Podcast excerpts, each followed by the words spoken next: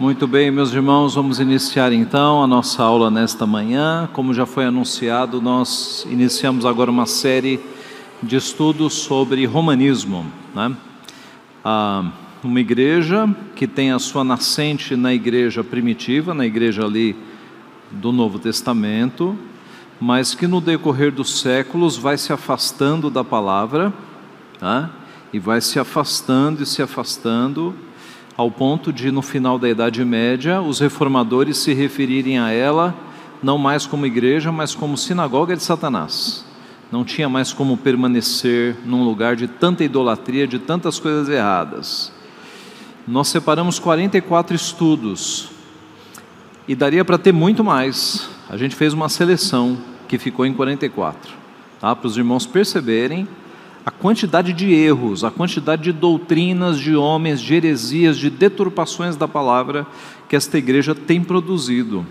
Não é à toa que nas últimas décadas tantas pessoas têm saído dela e têm vindo, vindo para a igreja evangélica, porque se tornou ali uma fonte de heresias, de doutrinas estranhas à palavra. E nós vamos começar nesta manhã com esta, que é a base de muitos dos ensinos da Igreja Católica, a chamada tradição oral. Vamos orar mais uma vez, pedindo a assistência do nosso Deus. Pai Santo, na tua presença ainda, nós queremos pedir mais uma vez que o Senhor nos abençoe, nos ajude a compreender a tua palavra e que a tua palavra, Pai, dê clareza aos nossos olhos para enxergarmos o erro, para percebermos onde houve falhas tão grandes que atentaram contra a tua palavra no passado. Ajuda-nos então a percebermos estes erros e fortalecermos a nossa fé, não apenas para que nós estejamos firmes, como também para que nós possamos advertir e ajudar aqueles que estão nas trevas do erro. É o que nós pedimos humildemente e em nome de Jesus. Amém. Eu começo com o versículo a lei ao testemunho, se eles não falarem desta maneira, jamais verão a alva. Um dos versículos que nos remete à Escritura, a ênfase da Bíblia, a ênfase da, da vida cristã, não está em ouvirmos tradições orais, mas está em lermos a palavra, a lei e ao testemunho, aquilo que está escrito.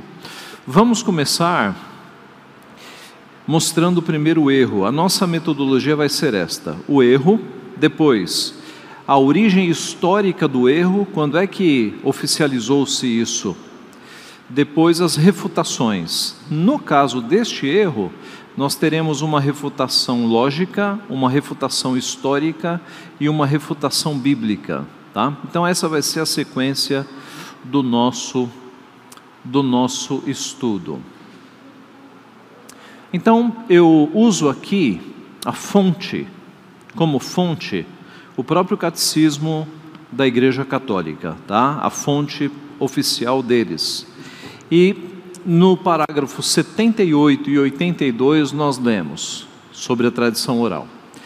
Esta transmissão viva, realizada no Espírito Santo, é chamada de tradição enquanto distinta da Sagrada Escritura, embora intimamente ligada a ela. Por meio da tradição, a Igreja, em sua doutrina, vida e culto, perpetua e transmite a todas as gerações tudo o que ela é, tudo o que crê.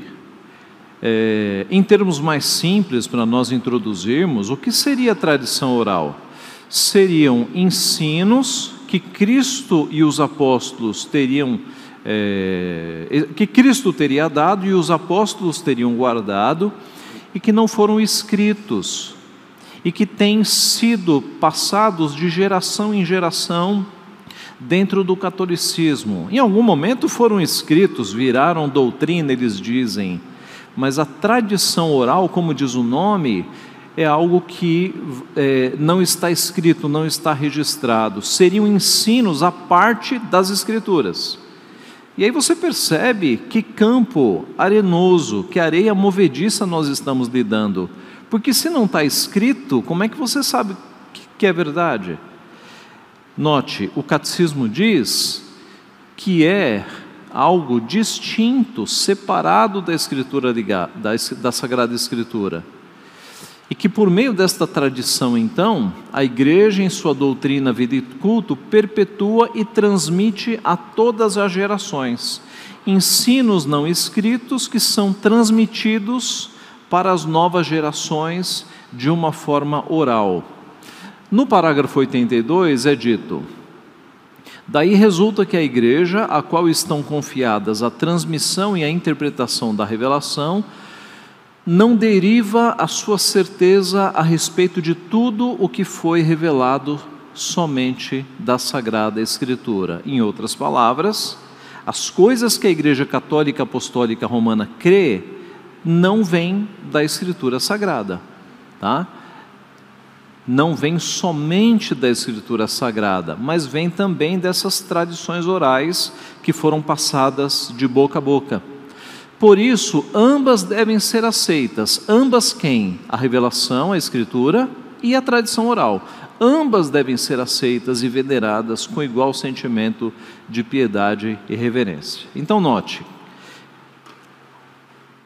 em tese, a Igreja Católica Apostólica Romana não jogou fora as Escrituras, ela continua crendo, mas também de uma forma, em tese, com o mesmo peso, mas daqui a pouco a gente vai ver qual pesa mais, mas em tese, com o mesmo peso, tradição oral, revelação das Escrituras, das Escrituras Sagradas. Okay? É por isso que os reformadores insistiram na tecla de somente as Escrituras tá? Somente as escrituras, não é escritura mais revelação, tradição oral, é somente as escrituras.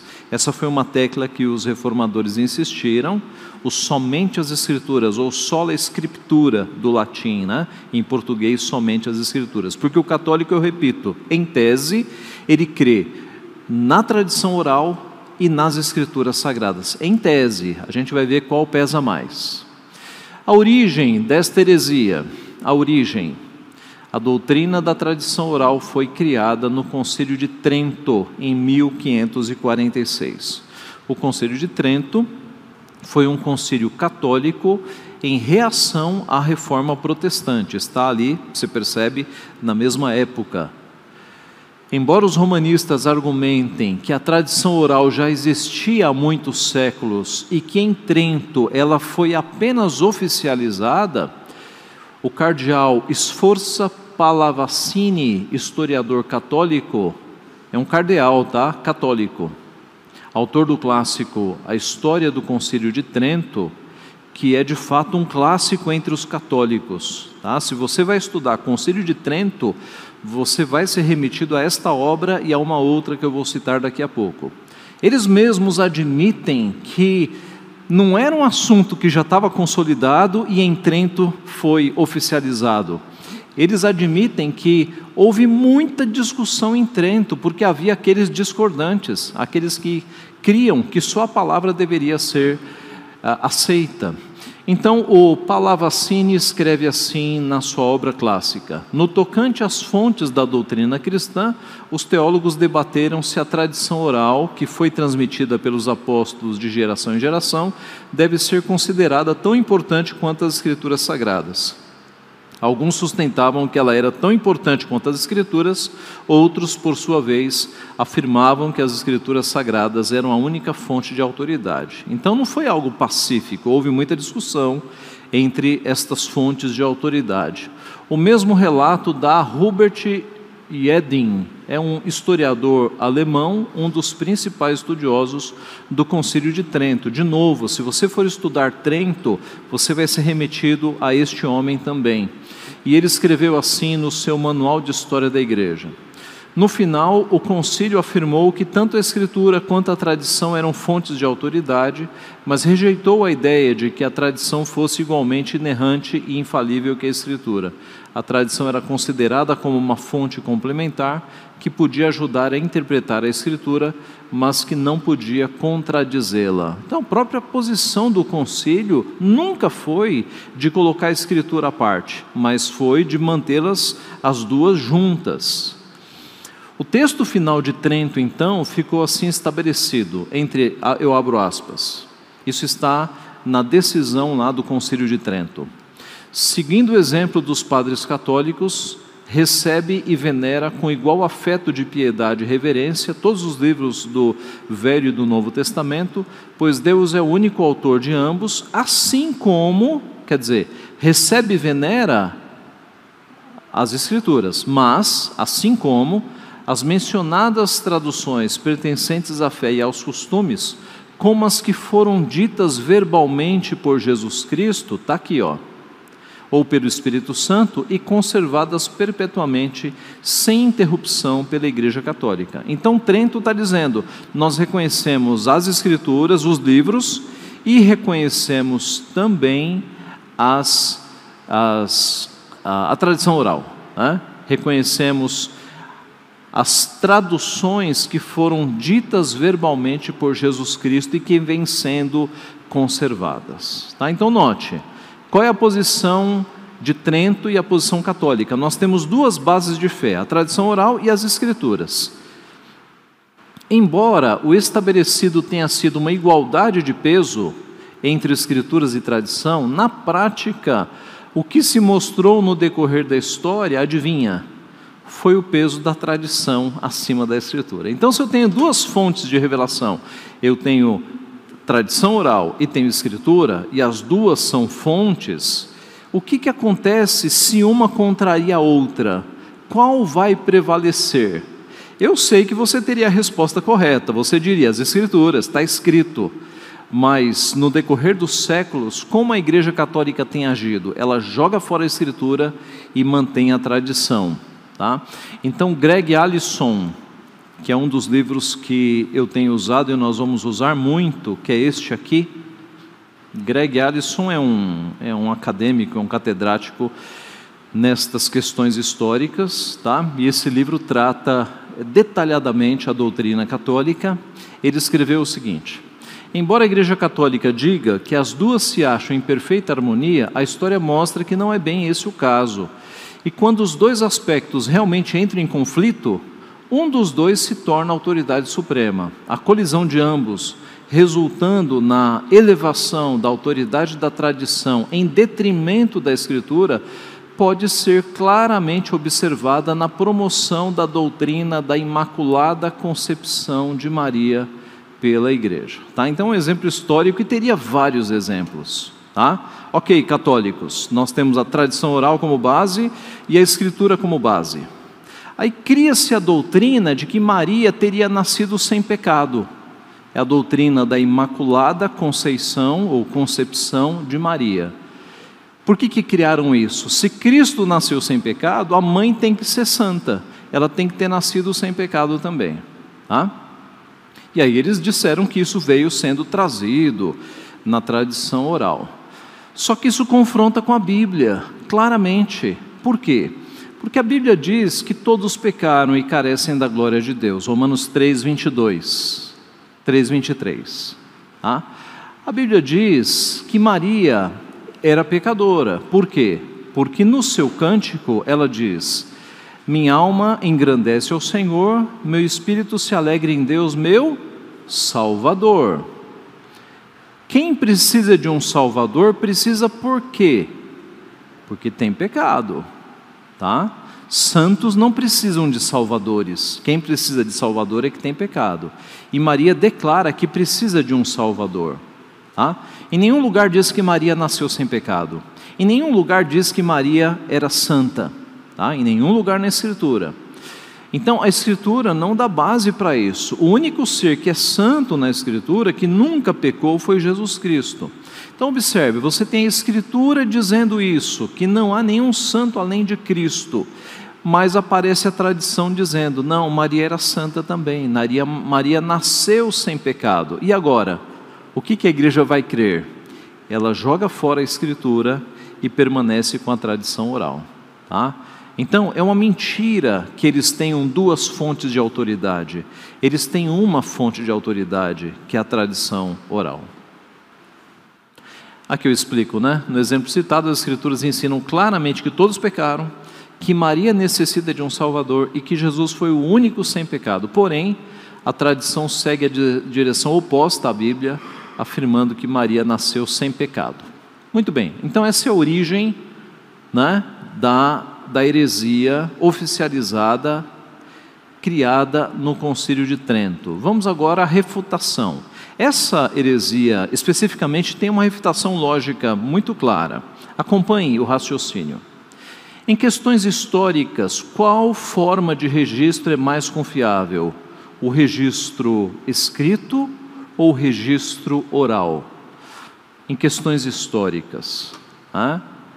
Imagine, por exemplo, nós sabemos que Pedro Álvares Cabral, ele é o, oficialmente o descobridor do Brasil. Tá? Imagine que não houvesse nenhum documento citando Pedro Álvares Cabral, nenhuma carta, nenhum documento, nada, nada, nada, nada, nada. Fosse apenas uma história oral. Será que seria digna de crédito, meus irmãos? Uma história sendo passada durante os séculos, sem nenhum documento, nenhuma comprovação, nada, nada, nada. Percebe como, como é frágil essa história de tradição oral? Entre algo que está escrito, documentado, que tem várias fontes, que é o caso da Bíblia, né? Para nós é, chegarmos a este texto aqui, milhares de cópias foram reunidas para chegar a esse texto que nós temos aqui em mãos, tá? Milhares de cópias é o trabalho da chamada baixa crítica, que reúne as cópias espalhadas na antiguidade, comparam e chegam a um texto final. Está no papel, está documentado, está escrito. Então, em termos históricos, os historiadores, Heródoto, por exemplo, eles mostram que a confiabilidade está em materiais que estão escritos, que estão documentados. Uma segunda pergunta na questão lógica: em termos de transmissão de um fato, o que é mais confiável, a transmissão escrita ou a oral? Qual seria o resultado de um telefone sem fio, aquela brincadeira das crianças, né, que alguém fala uma mensagem no ouvido da primeira, aí essa fala para outra, para outra, para outra, para outra, né? Num telefone sem fio de 10 pessoas, a mensagem vai ser deturpada a décima pessoa já vai, já vai estar com uma mensagem que não tem nada a ver com a primeira. Imagine um telefone sem fio que dura dois mil anos. Como é que estaria essa mensagem? Então, irmãos, em termos de transmissão de história, transmissão de fatos, aquilo que está no papel, aquilo que está documentado, é muito mais confiável, não tenha dúvida. Tá? Outra questão de lógica: se a tradição oral é tão confiável quanto as Escrituras, por que Deus empregou tantos esforços para nos legar uma coleção de 66 livros? Ué, se é a mesma coisa, por que, que Deus não falou assim, Moisés, o que eu estou falando para você, transmite aí outras pessoas e pede que eles transmitam para outras pessoas? Por que, que Deus gastou tantos séculos cerca de 40 homens para escrever uma palavra, para que essa palavra ficasse segura, ficasse guardada do pecado, dos ataques de Satanás, daqueles que querem destruir a, a palavra. Tá? Não, não faria sentido nós termos agora uma tradição oral com o mesmo peso de uma palavra que foi escrita por 40 homens inspirados por Deus, sendo que Deus nunca mandou preservar a sua mensagem na oralidade, ele sempre mandou escrever sempre mandou escrever. É por isso que nós temos 66 livros. Se os apóstolos deveriam passar conteúdo oralmente, por que escreveram as cartas e os livros do Novo Testamento? Por que, que eles escreveram livros, no caso Apocalipse e Atos, e escreveram cartas? E os evangelhos também, né? Se a coisa era pra, só para ser passada de pessoa para pessoa. Percebe como, logicamente, tem alguma coisa errada? E a refutação histórica? Isso aqui é muito interessante, porque você vai ouvir católicos apostólicos romanos, e, e veja, gente, não o pessoal, não o povão, o povão até acredita mais na Bíblia, eu já percebi. Há muitos católicos que acreditam mais na Bíblia do que na tradição oral, tá? Você tem amigos e parentes católicos. Eu me refiro aqui aos teólogos católicos, né, aqueles que rebatem com ferocidade o protestantismo. Então eles dizem assim: não, não, sempre foi assim. Essa história de somente as Escrituras, ou só a Escritura, ela veio só na reforma. Isso é uma invenção dos reformadores. E aqui eu vou provar historicamente como os antigos católicos, né, os, os lá do início da igreja, eles não criam nesse negócio de tradição oral. Tá? Então eu começo com Irineu de Lyon, 130 a 202, que foi um bispo da Igreja Católica, e no seu livro Contra as Heresias, que está gratuitamente na internet, tá? Você consegue baixar, porque é um livro que já está em domínio público pela sua antiguidade. Então ele escreve assim: Não foi, portanto, por ninguém mais que tivemos conhecimento da economia da nossa salvação, mas somente por aqueles pelos quais nos chegou o Evangelho, que eles primeiro pregaram e depois, pela vontade de Deus, transmitiram nas Escrituras, para que fosse para nós fundamento e coluna da nossa fé. Veja, eles pregaram, mas depois escreveram. Ainda Irineu, Mostraremos, ao expor a doutrina do apóstolo em lugar oportuno, como todas as suas epístolas concordam com estas pregações.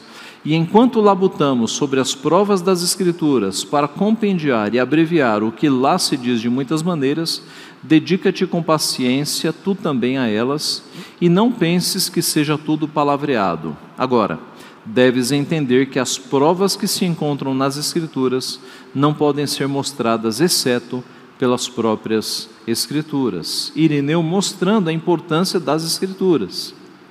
Atanásio, que foi naquele debate quanto à doutrina da Trindade, um gigante pela ortodoxia bíblica, né, pelo que se encontra na Bíblia. Várias citações aqui de Atanásio, em livros diferentes. Porém, uma vez que a Escritura Sagrada é sobre todas as coisas a mais suficiente para nós, e por isso recomendando àqueles que desejam conhecer mais destas questões, para lerem a palavra divina, apresso-me agora a expor diante de vós aquilo que mais exige atenção e por causa da qual principalmente escrevi estas coisas. Observe, Atanásio, um antigo padre da Igreja Católica, mostrando que no princípio a fé estava nas Escrituras, não na tradição.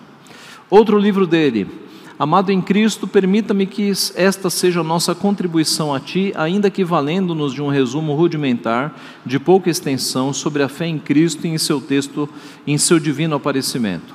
Servindo-te de tal oportunidade, se compreenderes o texto das Escrituras, aplicando-lhes com eficácia sua mente, aprenderás por meio dela, delas, as Escrituras, mais completa e claramente os exatos pormenores do que temos dito pois eles foram escritos por Deus por meio de homens que falaram por ele. Atanásio, de novo, recomendando, recomendando as Escrituras. E por fim, inutilmente então eles correram de um lado para outro com o pretexto de que requereram aos concílios com relação à fé, pois a Escritura divina é suficiente acima de todas as coisas Porém, se um concílio é insuficiente neste ponto, há as posições dos pais, pois os bispos nicenos não negligenciaram essa questão, mas afirmaram as doutrinas tão exatamente que as pessoas, lendo suas palavras honestamente, não podem deixar de ser lembradas por eles da religião relacionada a Cristo e anunciada na Escritura Divina. Ele está dizendo que no concílio de Nicéia 325, eles se apegaram à palavra de Deus. A argumentação ali contra o arianismo que era heresia. Né? O arianismo dizia que Cristo não era Deus, que Cristo era a primeira criação de Deus. Os arianos são os, digamos, a fonte dos testemunhas de Jeová. Tá? Os testemunhas de Jeová não creem que Jesus seja Deus, ele é um Deus menor. Ário, um presbítero lá atrás, defendeu isso que Jesus não era Deus, Jesus era a primeira criatura de Deus, com muito, muita força, mas não era Deus. O concílio de Nicéia, em 325, se reuniu e, pautado nas Escrituras, eles definiram: Jesus não é criado, ele é gerado, ele é filho de, eterno de Deus. Ele não é uma criatura, ele é Deus, né? Deus Filho. E eles foram buscar isso onde? Nas Escrituras. Tá? Outro, outro ah, ah, bispo daquela época, de nome muito bonito, eu diria, Ah, Cirilo de Jerusalém, meu sobrenome. Cirilo de Jerusalém, ali quarto século, note, eu estou citando aqui teólogos considerados pelo catolicismo, tá? eu estou citando a fonte deles, para mostrar que na fonte deles eles estão errados. Com referência aos divinos e sagrados mistérios da fé, nem mesmo a mínima parte deles pode ser transmitida sem as Escrituras sagradas. Não se deixem levar por palavras sedutoras e argumentos engenhosos, mesmo com respeito a mim que lhes digo estas coisas, não se apressem a acreditar, a menos que recebam das Escrituras sagradas a prova das coisas que, coisas que lhes anuncio. A salvação em que acreditamos não é provada por raciocínio engenhoso, mas das Escrituras sagradas. Veja, a fonte católica mostrando que não se deve crer em outra coisa senão as Escrituras sagradas. Aqui um outro católico, Basílio de Cesareia, quarto século também. Os ouvintes ensinados nas Escrituras devem testar o que é dito pelos mestres e aceitar o que se harmoniza com as Escrituras, porém rejeitar o que é estranho. E, obviamente, uma apostasia da fé e uma ofensa atribuída ao orgulho quer rejeitar qualquer das coisas que estão escritas, como introduzir coisas que não estão escritas. Agostinho, um dos gigantes da fé católica, né? Várias citações em vários livros. Que mais eu vos ensino além do que leio no apóstolo, pois a Escritura Sagrada fixa a regra para a nossa doutrina, a menos que ousemos ser mais sábios do que devemos. Portanto, não devo ensinar-vos qualquer outra coisa, a não ser expor-vos as palavras do Mestre não devo forçar a autoridade de Nicéia contra vós, nem vós a do arianismo contra mim.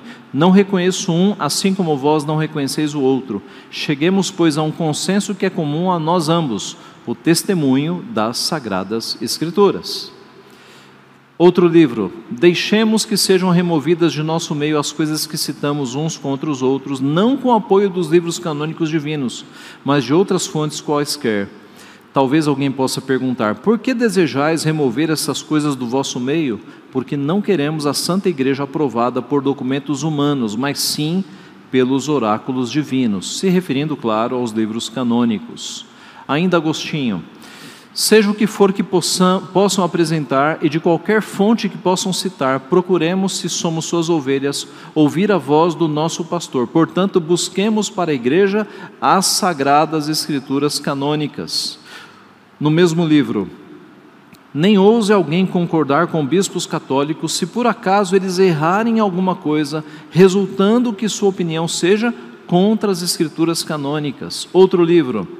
Se alguém pregar, seja com referência a Cristo ou a sua igreja ou a qualquer outro assunto que se refira à nossa fé e vida, não direi se nós mas sim o que Paulo acrescenta: se um anjo vindo do céu pregar qualquer coisa além do que recebesse pela Escritura sobre a lei os evangelhos, seja anátema. Agostinho citando Paulo aos Gálatas 1:8 para mostrar que nós devemos crer nas Escrituras e não nas coisas que os outros falam. Tomás de Aquino, que é também considerado pelos católicos como talvez o, o maior teólogo católico.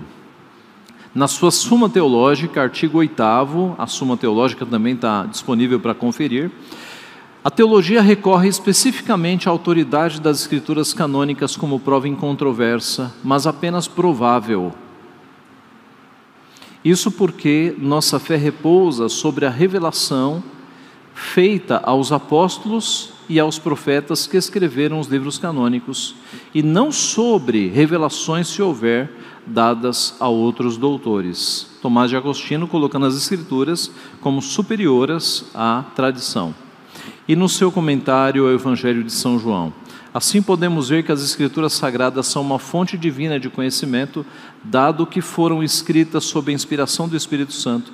Portanto, seu estudo e compreensão devem ser buscados com reverência e humildade, sempre buscando a ajuda da graça divina para interpretá-las corretamente.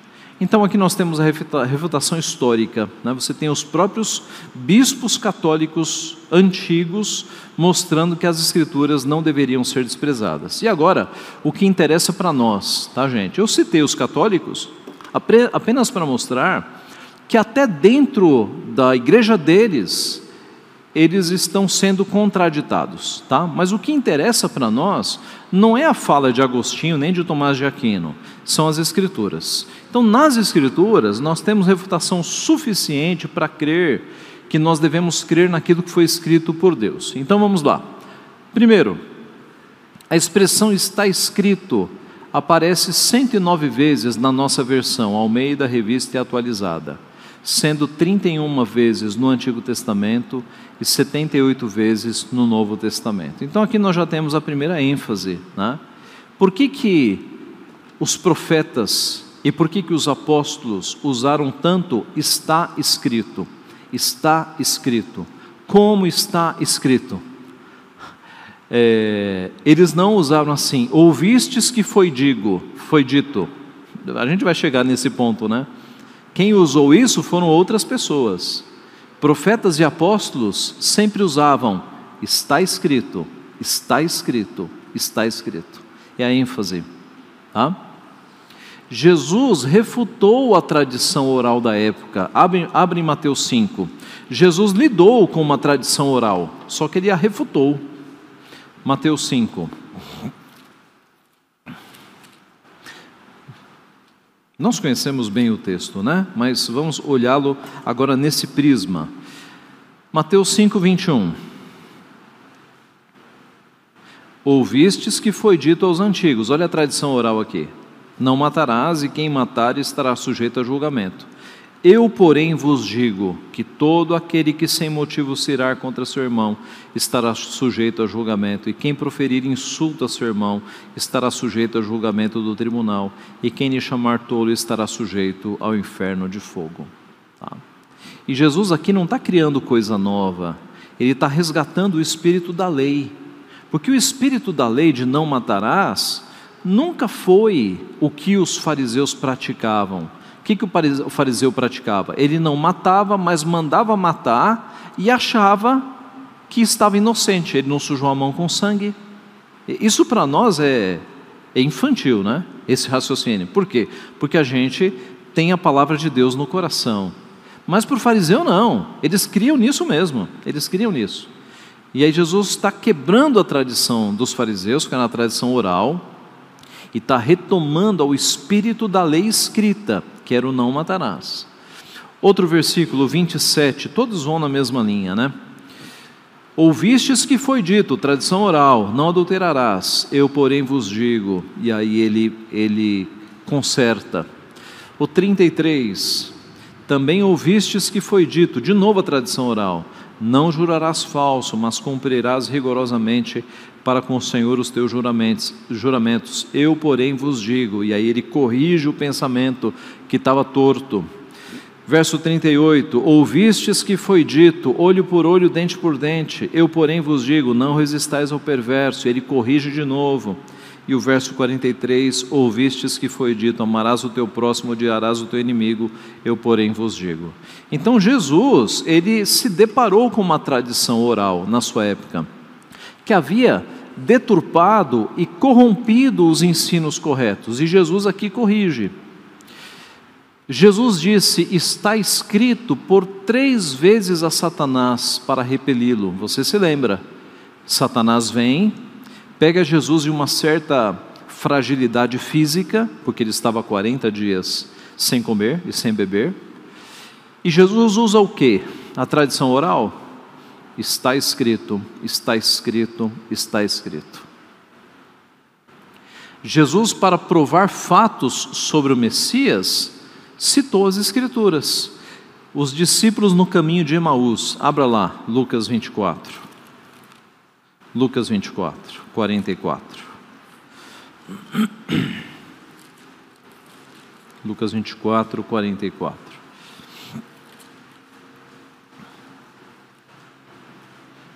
É, não, é Lucas 24, 44.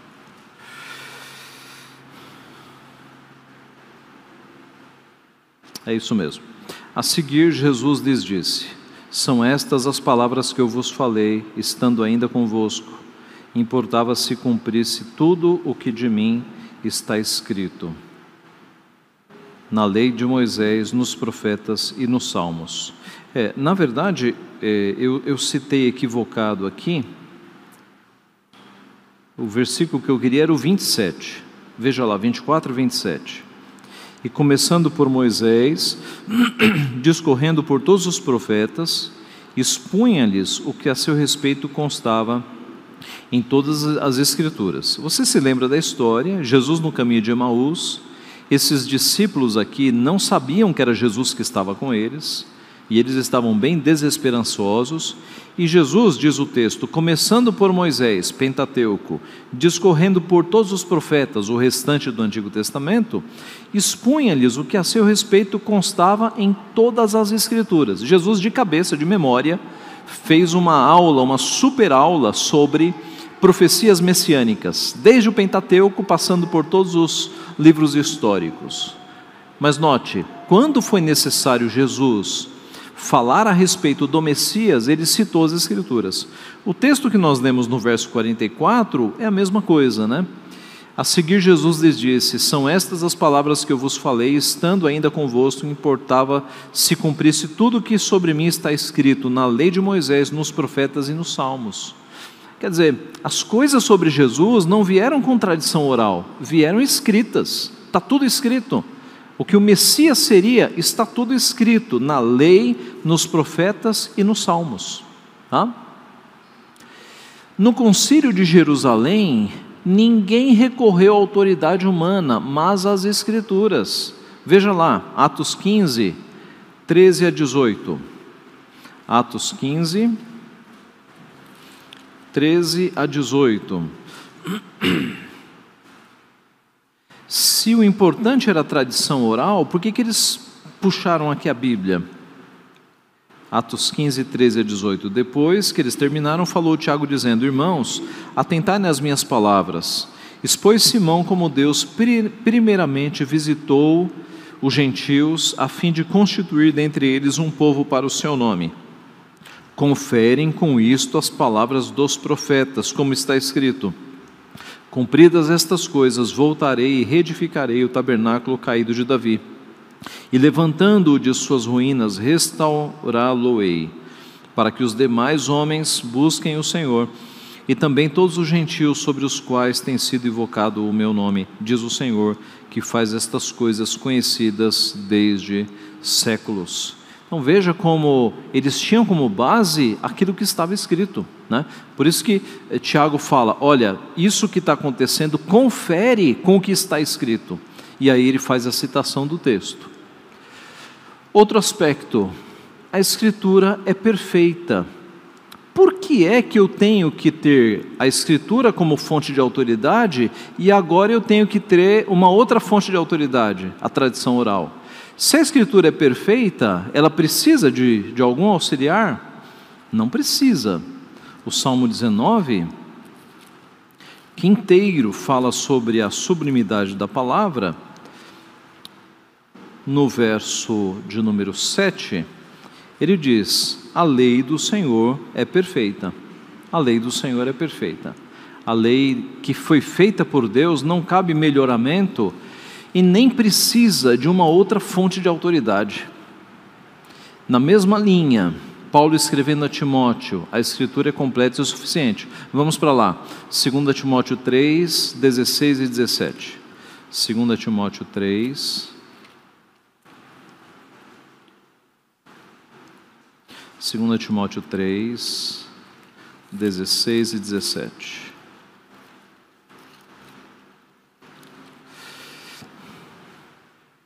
Toda a Escritura é inspirada por Deus e útil para o ensino, para a repreensão, para a correção, para a educação na justiça, a fim de que o homem de Deus seja perfeito e perfeitamente habilitado para toda boa obra. Então, como é que você lê um trecho assim e acha que precisa de outra fonte de autoridade? Precisa da ajudinha de uma tradição oral. Né? O texto mostra que a Escritura é completa. Ela serve para preparar o homem para toda boa obra. Não precisa de um, uma fonte agora auxiliar. Tá? Alguns versículos explicitamente mostrando como a ênfase na Bíblia não está numa oralidade, mas está na escrita, naquilo que foi escrito. A lei é o testemunho, se eles não falarem desta maneira, jamais verão a alva, a lei é o testemunho. Porque se de fato cresceis em Moisés, também creríeis em mim, porquanto ele escreveu a meu respeito. Se, porém, não credes nos seus escritos, como crereis nas minhas palavras? Veja a ênfase ao que está escrito.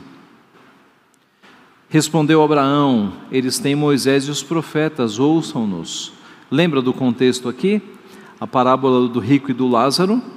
Lázaro está em glória, o rico está preocupadíssimo, porque ele tem irmãos que, se não mudarem de vida, vão parar no inferno.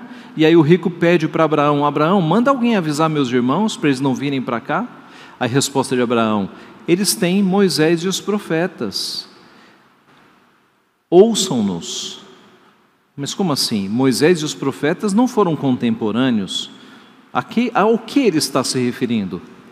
A Bíblia, Pentateuco e os profetas. Ele está dizendo, eles têm a revelação, eles têm a Bíblia. Creia na Bíblia, creia na Bíblia.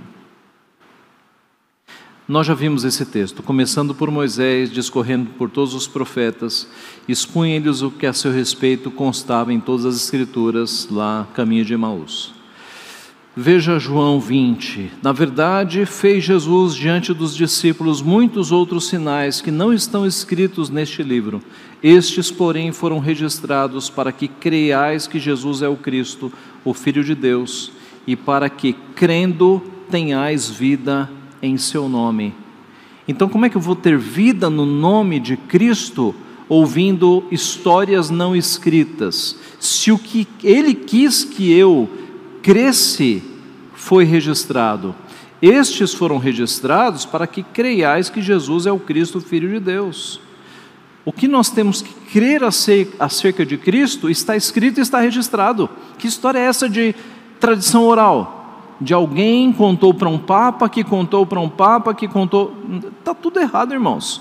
Isso é invenção humana. A ênfase de Deus sempre foi escrever a sua revelação. Atos 18, 28. Porque com grande poder convencia publicamente os judeus, provando por meio das Escrituras que o Cristo é Jesus. Se eu não me engano, aqui é Apolo, né? Atos 18, 28. Ou é Paulo? 18, 20 é Paulo mesmo. Não, é Apolo.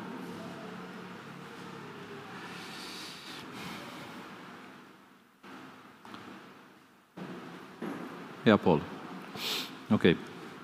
Mas veja, provando como? Oralidade? Não, por meio das Escrituras.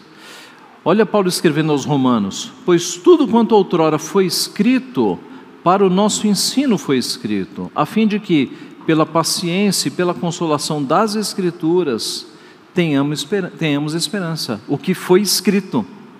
Por que, que escreveram? Para que nós lêssemos o que está escrito. Paulo a Timóteo: Tu, porém, permanece naquilo que aprendeste e de que foste inteirado, sabendo de quem o aprendeste, e que desde a infância sabes as sagradas letras. Note, na época de Timóteo, o Novo Testamento não estava escrito. As sagradas letras é uma referência ao Antigo Testamento. Timóteo aprendeu a fé pelas sagradas letras. Escrito, né? Que podem tornar-te sábio para a salvação pela fé em Cristo Jesus. Toda a Escritura é inspirada por Deus e útil para o ensino, para a repreensão, para a correção, para a educação na justiça, a fim de que o homem de Deus seja perfeito e perfeitamente habilitado para toda boa obra. É, Pedro, na segunda epístola, e tende por salvação a longanimidade de nosso Senhor, como igualmente o nosso amado irmão Paulo vos escreveu, segundo a sabedoria que lhe foi dada ao falar acerca destes assuntos, como de fato costuma fazer com todas as suas epístolas, nas quais há certas coisas difíceis de entender, que os ignorantes e instáveis deturpam, como também deturpam as demais escrituras para a própria destruição deles. Então a ênfase é sempre naquilo que está escrito. Teria outros textos. Por exemplo, Paulo dizendo a Timóteo para se aplicar à leitura. Se aplicar à leitura. Né? A ênfase da Bíblia é nós lermos a palavra e meditarmos na Sua palavra. Né? A oralidade é uma invenção de fato humana. Concluindo então o nosso estudo. Deus sempre ordenou aos profetas que escrevessem a sua revelação, a começar por Moisés no Pentateuco. Tá? Nós temos a Bíblia escrita por mais de 40 escritores, porque a ênfase de Deus, a vontade de Deus sempre foi produzir uma revelação escrita, não era produzir uma revelação oral. Eu cito a Confissão de Fé de Westminster, que é a nossa doutrina. O texto da Confissão de Fé está falando que Deus se revelou no passado, né? é, e depois ele determinou que a sua revelação fosse escrita. Para quê?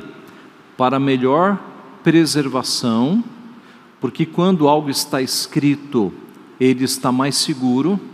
Palavras ao vento são deturpadas, são corrompidas. Né? Algo que está escrito é melhor preservado. Então, para melhor preservação, e propagação da verdade. Aquilo que está escrito também pode ser propagado com fidelidade, porque está escrito. Para o mais seguro estabelecimento e conforto da igreja contra a corrupção da carne, e aqui nós estamos vendo que a tradição oral é a tradição é a corrupção da carne, malícia de Satanás, Satanás tem o objetivo primeiro destruir a palavra de Deus é o objetivo primeiro dele, né? Desde Eva.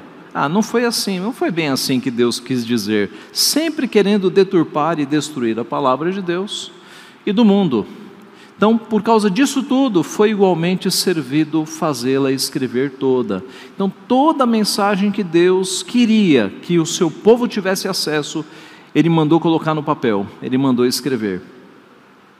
A heresia da tradição oral não preservou os ensinos dos apóstolos, eu coloco preservou entre aspas, mas serviu como validação para todo tipo de inovação herética, especialmente depois do Concílio de Trento em 1546. Aqui é o seguinte: o argumento é, Jesus falou uma série de coisas que não foram escritas e que nós temos preservado de boca, falando né, uns para os outros. Interessante, né? Que depois de Trento, 1546, um monte de práticas não previstas na Bíblia entram na Igreja Católica. Inclusive a Mariolatria, a Ascensão de Maria, a Imaculada Conceição, Nascimento de Maria. Quer dizer, se isso veio desde lá de trás, por que, que não entrou antes? Por que, que só entrou agora, depois de Trento? Então, na verdade, é porque essas coisas não vieram lá de trás. Elas foram inventadas aqui, no 16º século. E essa história de tradição oral veio apenas para abrir uma possibilidade das lideranças católicas criarem as doutrinas que eles quisessem criar. Né? Isso foi uma desculpa para validar o erro. Esse foi o ponto. Não tem base bíblica, como é que a gente vai fazer? Tradição oral. Tá? Vamos dizer que coisas vieram aí pelo magistério, pela sabedoria da igreja, e aí a gente consegue transformar em doutrina. Para, aliás, Deus nos deu a sua palavra e é nela que devemos viver. Cristo disse: "Santifica-os na verdade, a tua palavra é a verdade", referindo-se à palavra de Deus, a palavra de Deus. É aqui que nós temos que temos que ficar. Ok, meus irmãos? Alguma dúvida, algum acréscimo? Era isso que nós tínhamos sobre este assunto. Sim, senhor Mário.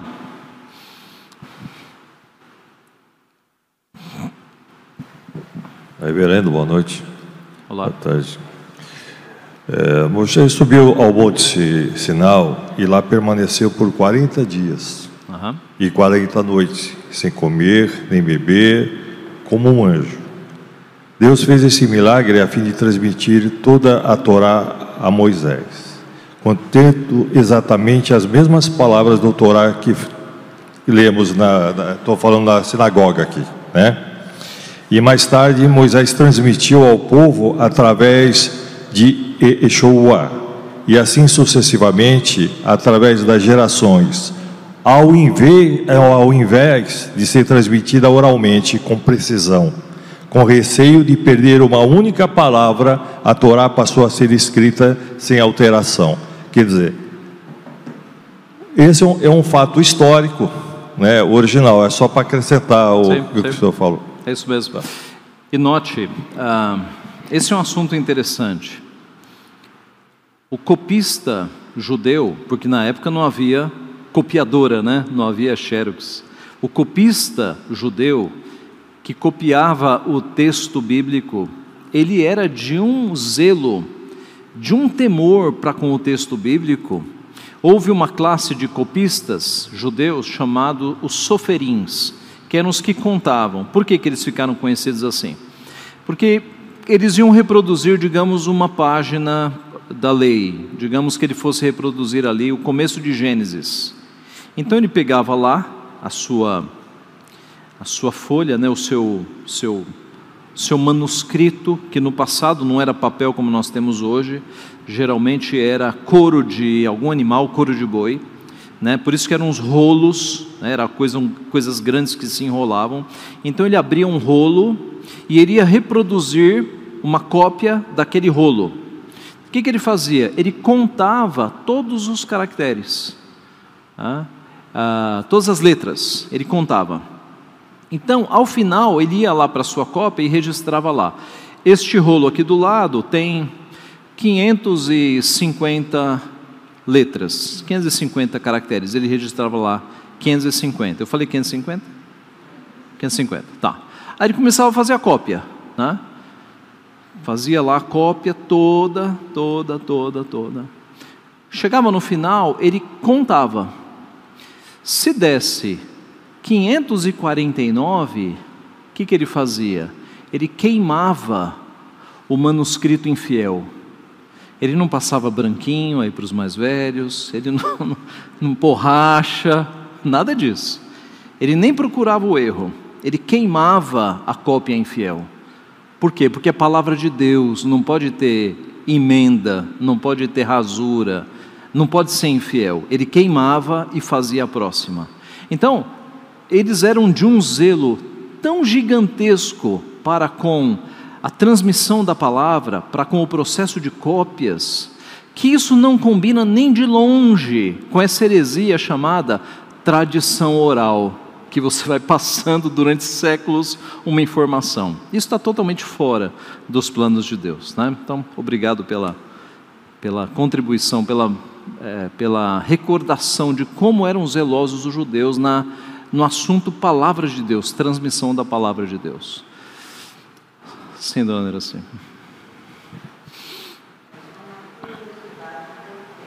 Uhum. É uma curiosidade que eu ouvi, não sei se é fato ou fita, mas eu ouvi falar que quando eles iam fazer as cópias, quando era para escrever o nome de Deus, eles trocavam as, a pena, né? Que era a pena de. Uhum, uhum. Trocavam a pena porque Deus era tão santo que não podia usar a mesma para escrever o nome dele. É, não vários sei autores, se é fato. Vários autores, eu já li isso em vários livros, mencionando isso, né? Que o copista, quando se deparava com o nome de Deus, aquelas quatro consoantes. A gente vai falar hoje à noite exatamente sobre essa passagem, né? Que é o eu sou o que sou, que na verdade é o verbo ser, que é o Iavé, o tetragrama, as quatro consoantes. Então, vários autores antigos relatam que o copista, muitos copistas, quando se deparavam com esse nome, eles iam, trocavam por caneta de ouro, por pena de ouro, né? e aí registravam esse nome. Isso é relatado por vários autores. Né? Eles tinham um temor, uma reverência para com o nome de Deus muito grande. Ok?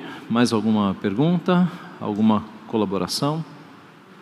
Muito bem, irmãos. Então, este é o primeiro estudo. Eu espero que tenha ficado bem claro que a nossa base é sempre as Escrituras e que essa base é, maliciosa, herética, de falar tradição oral, coisas que não estão escritas, ela de fato é uma base apenas para dar margem para todo tipo de doutrinas de homens. O que de fato aconteceu no decorrer da história e nós vamos ver na, na sequência dos nossos estudos a grande parte dos erros que foram cometidos. Vamos orar então. Pai Santo, nós te louvamos porque tu nos deste a tua sagrada palavra, ó Pai, que foi formada pelo Senhor no decorrer de tantos séculos. O Senhor inspirou homens para que a escrevessem de forma sem erros, de uma forma, ó Pai, que fosse transmitida às gerações com segurança nós te louvamos, Pai, porque temos sido santificados pela tua palavra e ela tem sido, de fato, o nosso ensino, o nosso alimento dia a dia. Nós pedimos a tua graça para que permaneçamos firmes naquilo que temos aprendido da tua palavra e não nos enredemos com doutrinas de homens, ó Pai. Pedimos a tua graça também para que possamos abrir os olhos daqueles que têm sido enganados por religiões que não têm seguido a tua palavra, Pai. Abre os olhos deles, toca no coração deles, para que eles possam perceber a libertação que temos quando nós andamos com o Senhor. Abençoa-nos neste dia, é o que nós pedimos e agradecemos, em nome de Jesus. Amém. Assim, permita-me rapidamente, eh, como é a primeira aula, recomendar alguns livros que serão usados nas aulas todas, tá? Isso é, para aqueles que quiserem se aprofundar. Então, eu comecei aqui com a base, né? Nós estamos tirando tudo da base católica, que é o Catecismo Católico, Teologia e Prática da Igreja Católica Romana, uma avaliação exegética, é um livro que pega detalhadamente aspectos da doutrina católica. O Mistério Católico de John Armstrong, ele trata de algumas heresias católicas. Inovações do Romanismo em Ordem Cronológica, um livro muito precioso que segue a linha do tempo. Então, ele mostra o ano e, naquele ano, quais foram as heresias criadas pela Igreja Católica. Então, o nosso assunto está aqui em 1546, né, o Concílio de Trento, junto com os livros apócrifos, que foram autorizados em 1546. Depois nós temos esse clássico aqui, escrito por um italiano, A Virgem Maria, que fala de mariolatria e a história de como começou a adoração à Virgem Maria depois do Concílio de Trento. Um livro menor do Michael Horton, Contra o Ecumenismo Evangélico e Católico. O livro do próprio Lutero, do Cativeiro Babilônico da Igreja. Lutero escreveu esse livro e tem muita coisa boa aqui. E um livro que não será usado nas aulas, mas que eu gostaria de recomendar que você lesse, alguns dos irmãos já leram. A Verdade nos Libertou, dez ex-freiras contam as suas histórias. Então, são dez freiras que se converteram ao verdadeiro evangélico, evangelho, e elas contam como foi o processo de conversão, o sofrimento que elas tinham dentro da, da vocação de freiras, as coisas erradas que aconteciam lá. É um livro relativamente é, é curto, mas é um testemunho impactante dessas mulheres que saíram do erro. Tá? Nós não vamos usar nas aulas, porque são testemunhos de pessoas que se converteram, mas se você quiser ler, é uma leitura bastante edificante. Tá bom? Muito bem, Deus nos abençoe então.